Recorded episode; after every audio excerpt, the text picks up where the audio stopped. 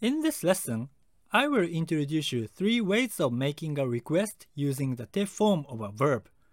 They have different degrees of politeness, so you need to differentiate them depending on who you are talking to.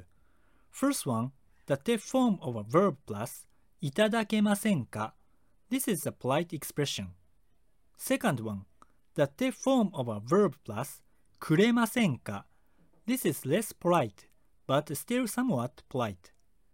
Third one, the te form of a verb plus くれない This is a casual expression. いただけませんかくれませんかくれない Let me narrow down each expression. First, いただけませんか日本語を教えていただけませんか Would you teach me Japanese?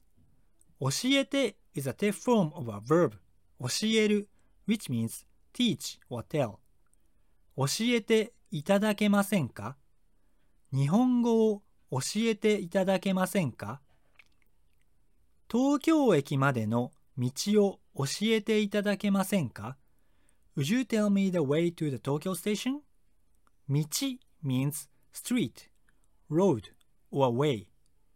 東京駅までの道を教えていただけませんかいただけませんか is mostly used when you talk to older people, your boss, teacher, or stranger, for example. Simply the people you are expected to behave politely.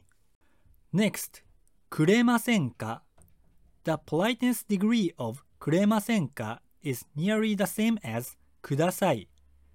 日本語を教えてくれませんか ?Will you teach me Japanese? I have introduced 日本語を教えていただけませんか for the first expression. This is appropriate to use when you ask to your professor, for example. 日本語を教えてくれませんか is less polite, but somewhat still polite. So I would say you can use it when you talk to your classmate who are not so close to yet. ペンを貸してくれませんか ?Will you lend me your pen? The last one, kurenai. You need to say kurenai in the rising intonation. Kurenai is a casual expression which is used when you talk to your friend, family member, or someone close to you. 日本語教えてくれない ?Teach me Japanese, will you? ペン貸してくれない ?Lend me your pen, will you? You can even use just the te form itself for more casual speech. 日本語教えて Teach me Japanese. ペン貸して Lend me your pen. You can use this expression when you talk to someone who are very close to you, since it sounds you are making someone do something rather than asking. Let me wrap up this lesson. I have introduced three ways of making a request using the te form of a verb. They have different degrees of politeness, so you need to differentiate them depending on who you are talking to. First one, the te form of a verb plus いただけませんか is a polite expression which is used when you talk to older people, your boss, teacher, or stranger, for example.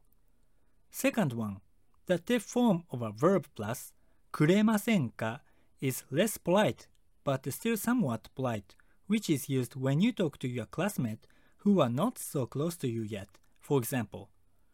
Third one, the te form of a verb plus kurenai is a casual expression which is used when you talk to your friend, family member, or someone close to you.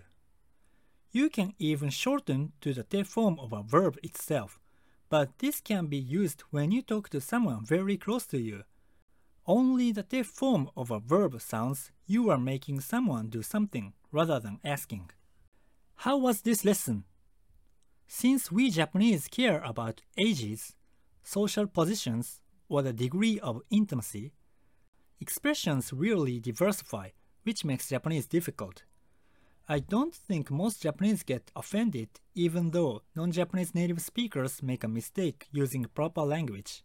But I just want you to know the differentiation of degree of politeness matters in Japanese society. In this radio, I'm giving you some tips about Japanese grammar. Thank you for listening and enjoy your study.